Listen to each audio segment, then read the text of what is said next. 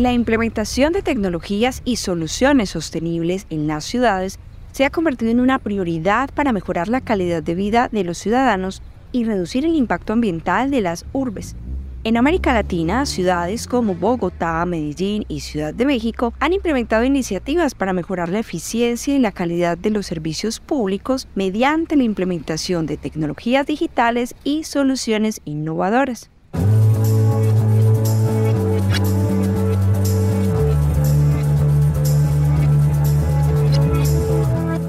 En Bogotá, por ejemplo, se ha implementado un programa de gobierno electrónico que la posiciona como la ciudad más avanzada en términos de gobierno electrónico en Colombia.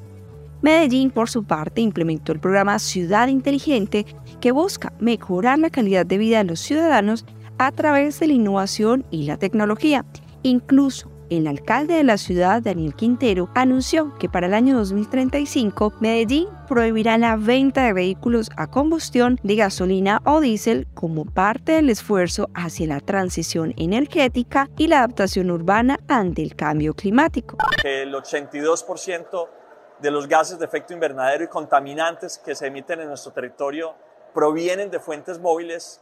Con esta decisión que tomamos, buscamos no solo reducir los gases de efecto invernadero en el planeta que causan, son responsables del calentamiento global, sino también inspirar a otros ciudadanos, territorios, gobernantes del mundo para sumarse en este mismo propósito. En el estado de Nuevo León, que es además la región invitada especial a con México 2023, también hay avances en digitalización de las ciudades. En Monterrey, la capital del estado, se ha implementado un sistema de monitoreo de la calidad del aire que utiliza sensores para medir los niveles de contaminación y ofrecer información en tiempo real a los ciudadanos. Por su parte, la Ciudad de México cuenta con un programa de ciudad inteligente que busca mejorar la eficiencia y la calidad de los servicios públicos mediante la implementación de tecnologías digitales y soluciones innovadoras. Sin embargo, hay un espacio para mejorar en términos de sostenibilidad. Según el índice de ciudades verdes de Siemens, Bogotá se encuentra en el puesto 64 a nivel mundial, Medellín en el 81 y la Ciudad de México en el puesto 106. Demos una mirada a la situación en los Estados Unidos. Ciudades como Nueva York, San Francisco, Seattle lideran en la implementación de soluciones sostenibles y tecnológicas. En Nueva York se ha implementado el programa One NYC que busca mejorar la resistencia y la sostenibilidad de la ciudad a través de la implementación de soluciones innovadoras en áreas como la energía, el transporte y la gestión de residuos. En San Francisco existe un programa que busca alcanzar el 100% de energía renovable en la ciudad para 2030 y en Seattle se ha implementado un programa de movilidad sostenible que busca fomentar el uso de transporte público y bicicletas para reducir las emisiones de carbono y mejorar así la calidad del aire. Según el índice de ciudades verdes de Siemens, San Francisco se encuentra en el puesto 1 a nivel mundial, seguido de Nueva York en el puesto 7, lo que demuestra que Estados Unidos lidera en la implementación de soluciones sostenibles y tecnológicas. Así se están pensando y construyendo las ciudades del futuro, megalópolis que albergarán más del 80% de población mundial. Ciudades inteligentes y sostenibilidad es el tema que hoy les proponemos en el episodio 5 de Andycom Podcast. Bienvenidos. Bienvenido a una conversación con los líderes que influyen y le dan sentido a la transformación digital de las empresas, las organizaciones y los gobiernos tú no tienes productos sostenibles, las nuevas generaciones no te van a preferir. El usuario, ¿quiénes son las personas que van a hacer uso de esas plataformas de acá a los próximos 10 a 15 años? Pruebas de vehículos autónomos. Este es un tipo de automatización en donde hay ciertos beneficios. Aquí inicia Andicom Podcast, un programa de Sintel para hablar de la transformación digital en América Latina. Episodio 5. ¿Cómo crear las ciudades del futuro? Con Sandra Inestrosa, Gary Cooper y María Cristina Montoya. Andicom Podcast. Para desarrollar este tema nos acompaña Sandra Inestrosa, gerente general de HP Colombia. Sandra, gracias por acompañarnos. Muchas gracias a ustedes por invitarme. Estoy encantada de compartir este momento con ustedes. Bueno, y por parte de Sintel está Gary Cooper, quien es el gerente senior de la entidad para Smart Cities. Gary, bienvenido. Muchas gracias, María Cristina, por la invitación a este espacio y hablar de un tema tan apasionante como es la sostenibilidad y las ciudades inteligentes.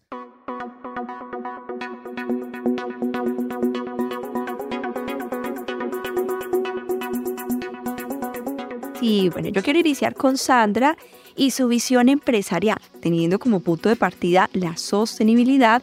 Sandra, ¿por qué la sociedad debe poner sobre la mesa este tema tan importante? Mira, el tema de sostenibilidad y, particularmente durante los últimos dos años, con todo lo que nos sucedió como humanidad, encontramos y, y tuvimos como la sensibilización hacia que debemos comportarnos mejor con nuestro planeta, con las personas y con las comunidades en las cuales actuamos. Y creo que esto ha sido una gran ola que ha ido contagiando a muchas compañías.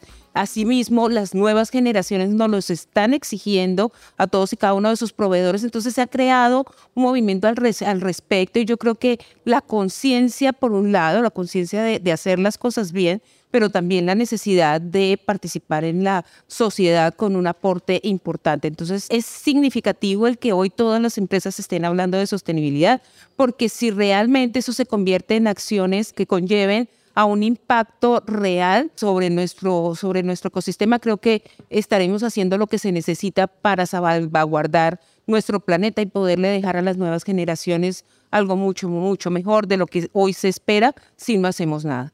Gary, ¿y por qué hablar hoy de sostenibilidad es algo fundamental para la sociedad y cómo este concepto se vincula a las ciudades inteligentes? Poner en la agenda de la sostenibilidad las ciudades inteligentes considero que es una muy buena apuesta y el, el, camino a seguir. Algunas cifras. En el 2007 la población urbana superó a la rural alrededor del año 2050 o quizás mucho antes. Cerca del 70% de la población mundial vivirá en las ciudades y en Latinoamérica alrededor del 85% irán las urbes y generarán cerca del 75% de las emisiones de carbono. Ante este panorama, María Cristina, es claro, entonces hay que pensar en la sostenibilidad de las ciudades se hablando de ciudades inteligentes desde, desde el siglo pasado, inicialmente basado en un enfoque mucho más tecnológico, pero comenzando este siglo se empezaron a incorporar a las personas de una manera más, más fuerte. Alrededor del año 2015 quizás se incorporó mucho más contundente el concepto de ciudades inteligentes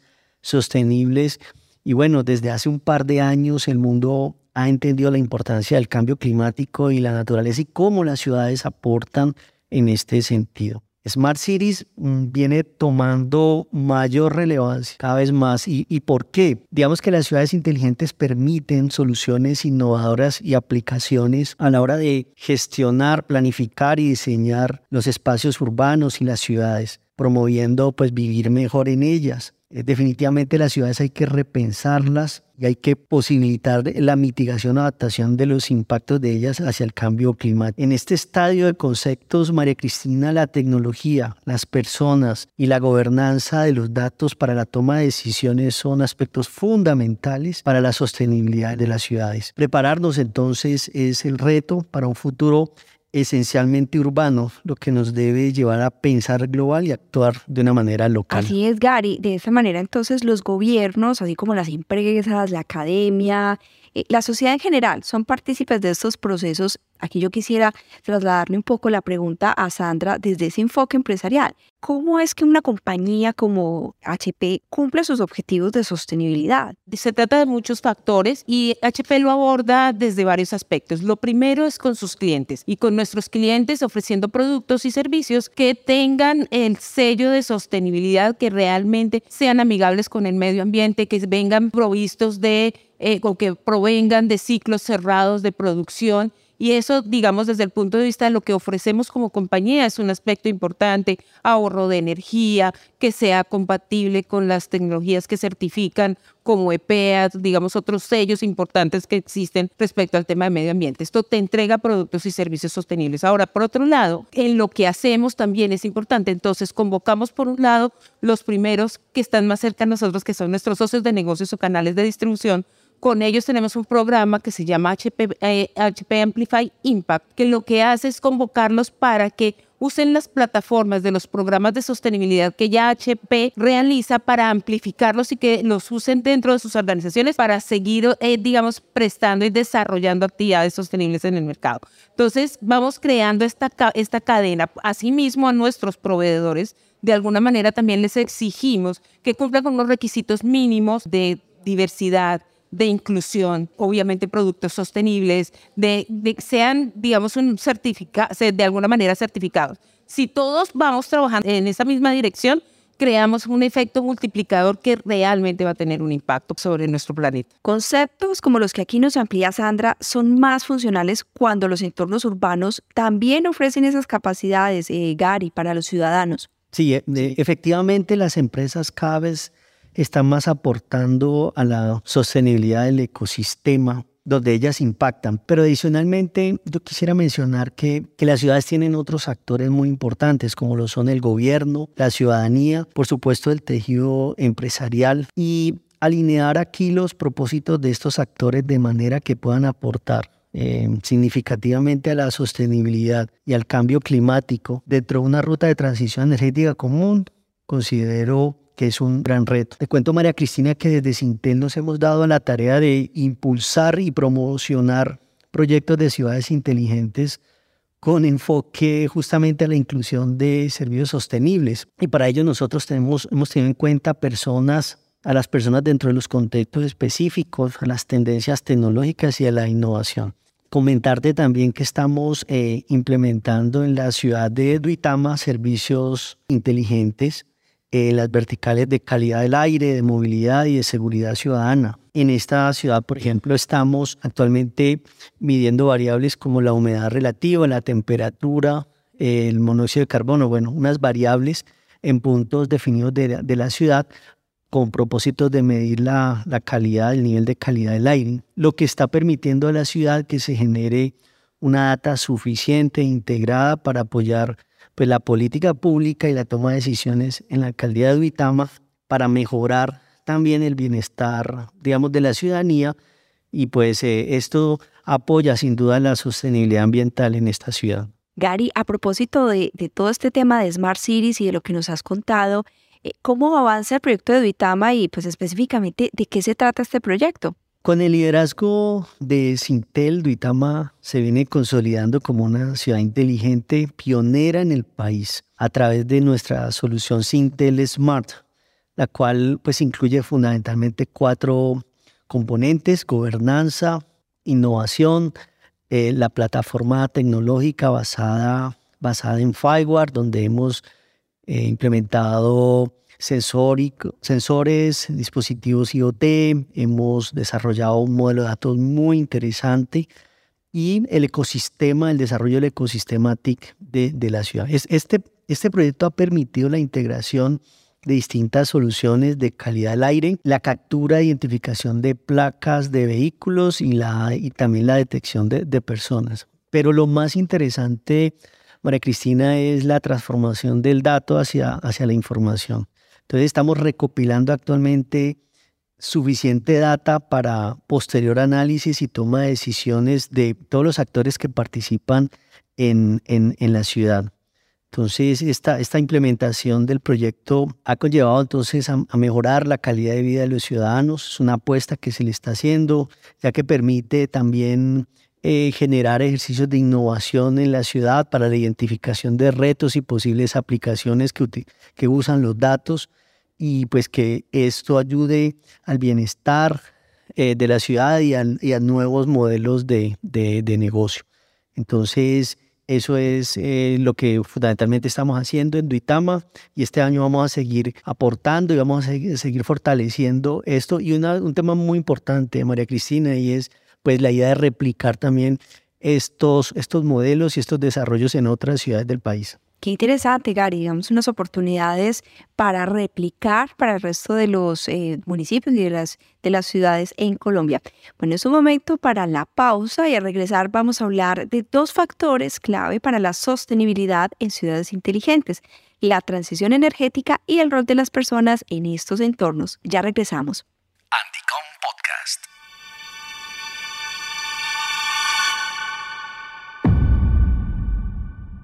Únete al movimiento Web 3.0 en América Latina. Sinter, el Centro de Innovación TIC de Colombia y organizador de Anticom, junto a Mana Common, que lidera la creación de comunidades sostenibles en el espacio digital y físico de Miami, presentan Web 3.0 BOD. Dos días para inspirar, educar y conectar con las tecnologías que están creando el Internet del futuro. Vive la evolución del mundo digital. Agéndate los días 28 y 29 de junio. Únete al movimiento en www www.web3.0.co y síguenos en las redes sociales. Anticom Podcast.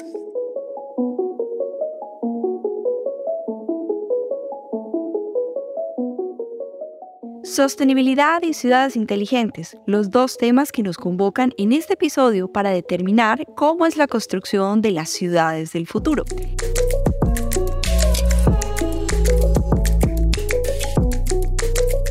Sandra, a propósito de todo lo que hemos hablado en este episodio, ¿cómo involucrar a las personas de estos procesos o en estos procesos de sostenibilidad? Cuéntanos esos casos de éxito que nos sirvan para visibilizar o, o sí, de alguna manera entender este tema. Me encantan los proyectos que trabajan con las comunidades. He encontrado por ejemplo, en el espacio de nuestros canales de distribución, que dentro de nuestros canales hay desde compañías muy grandes hasta pequeñas empresas e incluso emprendimientos eh, pequeños, que tienen una iniciativa, la hacen de una manera, digamos, eh, creativa, no se necesitan grandes inversiones y puedes impactar a los que están a tu alrededor, pero cada granito de arena que ponemos hace la diferencia. Entonces, lo que yo más admiro y, las experiencias que he encontrado es que con creatividad se puede llegar a tener la iniciativa y empezar a ejecutarla dentro de la organización, pero tiene que haber la decisión gerencial de quererlo hacer. Entonces, compañías que trabajan, por ejemplo, con personas con discapacidades y, les dan una oferta laboral o los invitan a participar del mercado laboral realizando funciones en las que son altamente productivos y eso obviamente cambia la vida de las personas, cambia la vida de las de las personas que están a su alrededor y de sus familias y eso es un impacto. Entonces, todos podemos participar desde lo pequeño o desde lo muy grande, pero cada uno tiene la capacidad de hacer la diferencia. Y ahí se encuentran unas sorpresas lindas en este país de gente que hace las cosas con corazón. Gary, en la línea en la que nos comenta Sandra, es clave el rol de las personas y su compromiso con estos procesos. ¿Cómo debe transformar la ciudadanía que va a habitar los espacios de una ciudad inteligente? ¿Cómo debe transformarse esa sociedad? La, la ciudad inteligente debe ser, María Cristina, definitivamente un agente de transformación y eso implica transformar el comportamiento de las personas. Los ámbitos que acompañan el desarrollo de ecosistemas sostenibles pues son las personas, ¿cierto? Entre una comunidad, el uso y el aprovechamiento de las tecnologías y la gobernanza de los, de los datos. Aspectos estos que aportan a la visión de futuro una ciudad o, o el ecosistema específico donde se desarrolla. Ahora bien, desde el ámbito de las personas, las ciudades centradas en el ciudadano dentro de, dentro de los contextos específicos es fundamental. Un diseño, por ejemplo, por ejemplo, María Cristina, un diseño centrado en la persona como una ciudad para la gente. Por ejemplo, la, que exista la descentralización de lo que se llama una ciudad en 15 minutos. El desarrollo de comunidades locales con un mayor espacio público para las personas, menos automóviles. Yo creo que de eso se trata, de proponer todos estos espacios con servicios inteligentes de ciudad para apoyar la sostenibilidad, la eficiencia energética y que permitan transformar el comportamiento de los ciudadanos. Eso es clave, Gary, lo que tú dices, cómo pensar las ciudades de una manera incluyente. Eso también es un aspecto muy sensible. Allí también la decisión energética esa transición energética, es decir, dejar de usar combustibles de origen fósil y adaptar nuestro consumo a energías limpias y renovables. ¿Qué aspectos deben tener en cuenta o se deben tener en cuenta al contemplar esta transición energética, Gary? Muy interesante tu pregunta, María Cristina. Digamos, una ciudad inteligente y sostenible debe enfocarse a reducir las emisiones de CO2, a emplear fuentes de eficiencia energética y de energías renovables, también como a, como a generar y mantener espacios verdes en las ciudades, tal como lo hemos visto, incentivar un poco también eh, la movilidad urbana y el transporte público, entre, otro, entre, entre otros aspectos, ¿cierto? Entonces, es, es, es, es, claro y es así como la transición energética implica, digamos, no solo el despliegue de tecnologías de, de energía renovable, sino también el desarrollo de sistemas de almacenamiento de energía y de infraestructura que apoyen justamente la integración de esa energía renovable a la, a la red. Pero adicionalmente, María Cristina, implica también cambios en los patrones de consumo de energía que propone la adopción de tecnologías energéticamente eficientes. Por ejemplo, el cambio de, a, vehículos eléctricos, ¿cierto? Eso, eso es clave. O otros modos de transporte bajos en carbono. Entonces, la transición energética considero que pues es un proceso, obviamente es complejo, involucra, digamos, el, el, concurso de distintos actores, gobierno, empresa, inversionista, comunidad, en fin. Por supuesto que requiere inversiones significativas, que requiere inversiones en digitalización de, de, de la red y todo también el, el esquema o el, de innovación para crear un entorno propicio para el despliegue de estas tecnologías. Anticom Podcast.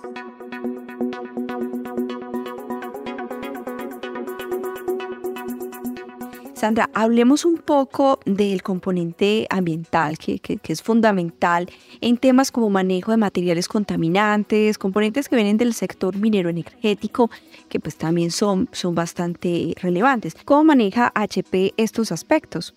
Haciendo muchos esfuerzos para contrarrestar. Entonces, si, si utilizamos cartuchos, que es algo que sabemos que es un desecho tecnológico, pues al finalizar el uso nosotros proveemos a nuestros clientes a través del programa Planet Partners la posibilidad de ir, recogerlos de forma gratuita, tomarlos y hacer el ciclo cerrado, darles disposición correcta y con el producto terminado generar otros cartuchos, otro tipo de productos. Entonces vas haciendo una cadena. Tenemos también iniciativas que financiamos en diferentes países. Por ejemplo, en Haití hay iniciativas para recoger plástico del mar. Con ese plástico hacemos, eh, lo, compramos a la comunidad, que para ellos es un ingreso, eh, limpiamos el mar y por el otro lado, con ese plástico, hacemos otros productos, por ejemplo, morrales que hoy están en los puntos de venta en Colombia, totalmente hechos con plástico recogido del mar. Entonces, vas creando iniciativas y se trata de ver la forma de cómo sí. Y yo creo firmemente que tenemos la oportunidad de darle un paso atrás en lo que le hemos hecho a nuestro planeta y repensar nuestros negocios, incluyendo estos elementos de sostenibilidad, de ciclo cerrado, de cuidar los desechos tecnológicos, de darles la correcta disposición para de verdad, eh, digamos, con, contrarrestar el daño que le hacemos. Gary, a manera de conclusión, eh, ¿cómo se están creando las ciudades inteligentes o, o, las ciudades del futuro? Diría María Cristina que, que las ciudades eh, del futuro deben deben tener un muy buen componente de diseño, implementación y, gestión y que tengan en cuenta a las personas y a los datos, es importante. Todos estos componentes de gobierno, los distintos actores, un poco lo que hemos comentado hoy, conviviendo hacia la calidad de vida y el bienestar pues, de, de todos. Ahora, digamos que para eso, pues nosotros tenemos que abordar una agenda en distintos temas, ¿no? Hemos hablado de, de pues, algunos mensajes de avanzar en movilidad sostenible, de realizar inversiones en proyectos de ciudades verdes, lo de la transición eh, energética que hemos, que hemos conversado, todo aquello que deba implicar inversiones para la descarbonización y la eficiencia eh, energética, con ciudades que estén orquestadas con servicios inteligentes de, en distintas verticales, en fin, todos esos componentes deben de hacer parte de esas ciudades del futuro y, y, la implementación de lo que estamos, de lo que se está haciendo en ese sentido, pues va a apoyar hoy, eh, apoyar toda esta visión de ciudad. Una visión que hoy nos deja en este episodio número 5 unas reflexiones bien interesantes. Sandra, gracias por tu participación. Gracias a ti por la invitación y bueno, todos tenemos una responsabilidad de contribuir y la invitación es haz una acción, una, tiene la posibilidad de cambiar el mundo. Gary, gracias por estar con nosotros. A ti, muchas gracias, María Cristina. Un gran abrazo. Vale, a todos nuestros invitados, gracias por acompañarnos y de una vez, invitadísimos a un próximo episodio de Andycom Podcast. A los oyentes, esta es una invitación especial a compartir el episodio a través de sus redes sociales corporativas y grupos profesionales. Cada 15 días tendremos un nuevo episodio que será enviado en primicia a los seguidores de nuestra newsletter en LinkedIn, así que los invitamos de inmediato a seguir la página de Sintel en esta red social y a estar atentos a todas nuestras novedades. En las notas del episodio dejaremos los respectivos enlaces para que se conecten con nuestras redes sociales y más contenidos de Andycom Podcast. Gracias por escucharnos. Hasta la próxima. Andycom Podcast es una coproducción de Carlos Sanabria y de Yepes para Sintel. Por Sintel, Mario Castaño, director técnico. Host principal, María Cristina Montoya. Producción sonora y de contenidos, Carlos Sanabria. Producción ejecutiva, David Yepes. Más contenidos en andicom.co y andicom.mx. Gracias por escuchar. Hasta la próxima. Andicom Podcast.